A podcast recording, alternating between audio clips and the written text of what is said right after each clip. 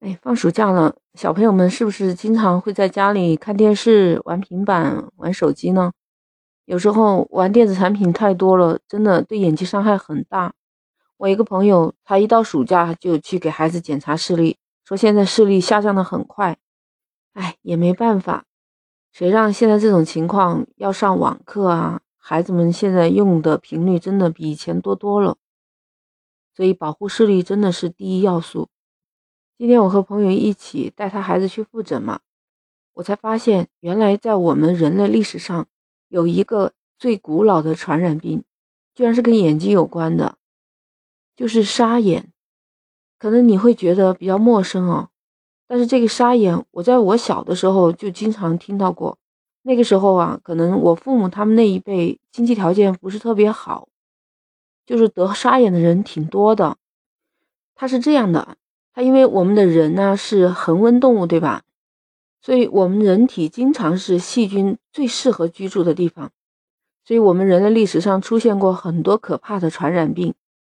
在新中国成立没多久的时候，因为当时鼓励生育，人也多，那卫生条件又不是特别的好，所以啊，当时这个给传染病提供了很好的传播条件，其中就包括了这个沙眼，它是。最容易导致你失明的一种疾病哦。据说当时在卫生条件差的农村呢，得沙眼的几率是百分之九十以上。就是卫生条件稍微好一点的上海啊，沙眼的得病率也达到了一半，百分之五十。所以当时有流传这么一句话，叫“十人九沙”的说法。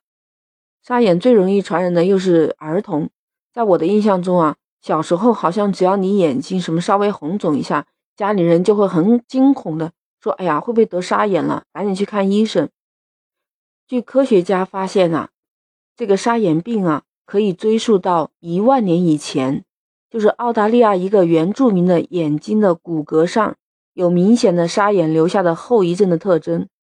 因为得了沙眼的人呢，眼睛皮里面会出现绿泡，然后呢，他的眼睛就会像进了沙子一样难受。所以这个沙眼的叫法就这么来的。当时就说啊，如果人一旦得了沙眼，基本上很难自己好的，一定会伴随着你一生，并且无时无刻呀会给你带来一些痛苦，直到你完全失明了，它才罢休。在感染的一开始呢，眼睛会有强烈的反应，会充血，会有分泌物，就是会很痛又很痒。等你急性发作以后呢，症状就稍微减轻。它是因为形成了叫瘢痕组织，很多人可能以为，哎，我的眼睛是不是好了？其实它就是进入了一个慢性的瘢痕性过程，在瘢痕性过程中会出现一些永久性的伤害啊，其中最明显的就是眼皮里面内翻，沙眼会导致还有失明啊，这些都是眼皮里面内翻导致眼睫毛啊刮到眼角膜，最后这个眼角膜一受损。都知道啊，人的眼角膜是没有再弄的了，就是一个不可逆的，就失明了，什么都看不见了。你看，一个人平均每天需要眨眼一万五千多次，得了沙眼，每一次眨眼都十分痛苦，那都是在磨损自己的眼角膜。所以，沙眼给几代的人留下了非常深刻的印象。不过好在，在二零一四年的时候啊，中国对外宣布。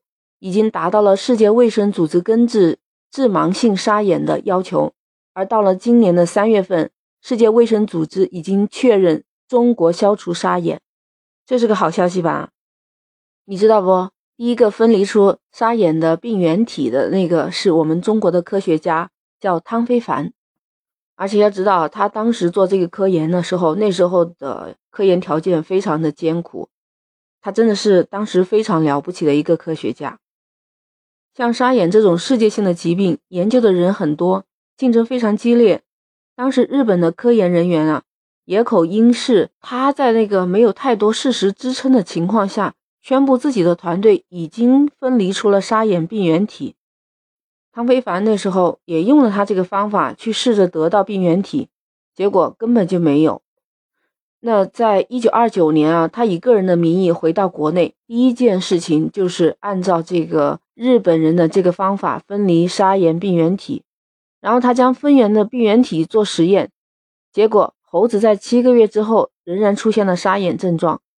但是因为当时我们中国的科研能力根本就不被我们世界认可，所以他当时否定日本这科学家的做法，结果受到了很多的非议啊，就嘲笑他、议论他。而且当时中国的局势不是特别的稳定嘛，所以他只能停止研究沙眼病原体，一直等到了一九五五年，他经历了七次失败以后啊，汤非凡和他的团队总算在第八次实验中成功分离出了一株病毒，当时还以为叫病毒啊，所以当时命名为 T 一八。当然，现在我们知道沙眼的病原体既不是病毒，也不是细菌。它是衣原体，因为当时衣原体在结构上很像细菌，而当时抗生素呢已经很普遍了，所以啊，这个疾病还是比较好治疗的。所以只要广泛的使用抗生素呢，就能治疗沙眼。知道了沙眼的致病因素以后啊，阻隔沙眼传播的方法也就非常明显了。大家只要勤洗手，少揉眼睛，还有毛巾啊这些卫生用品分开使用。所以就是在这之后的几年里面，沙眼的得病率就非常明显的下降。那一直到二十一世纪，沙眼基本在中国就消失了。汤非凡是第一个分离出衣原体的科学家，所以他是世界公认的衣原体之父。实际上啊，他得到了沙眼的衣原体之后，还拿自己的眼睛做了实验，得到了更宝贵的临床数据。他的成就远远不止沙眼衣原体。他还是我们中国的疫苗之父，其中不是说到了二九年回国以后啊，他是到一九五五年才重新做沙眼衣原体的研究。那这个中间呢，他成功的分离出了青霉素，还有牛痘疫苗，都是中国的首次，所以他也是疫苗之父。在汤非凡的推动之下，新中国那时候的防疫装备从一无所有到拥有了至关重要的青霉素。所以，各种的疫苗让可怕的天花呀、麻疹啊、狂犬病啊，都能提前在中国消失。你不要以为啊，中国已经是完全消除了沙眼，其实，在全世界范围内，到现在还有一点五七亿人活在沙眼的风险地区，其中绝大部分都是在非洲国家，大约还有一百九十万人会因为沙眼导致失明或者视力下降。总的来说，我觉得全世界都要感谢中国人。感谢我们的科学家汤非凡。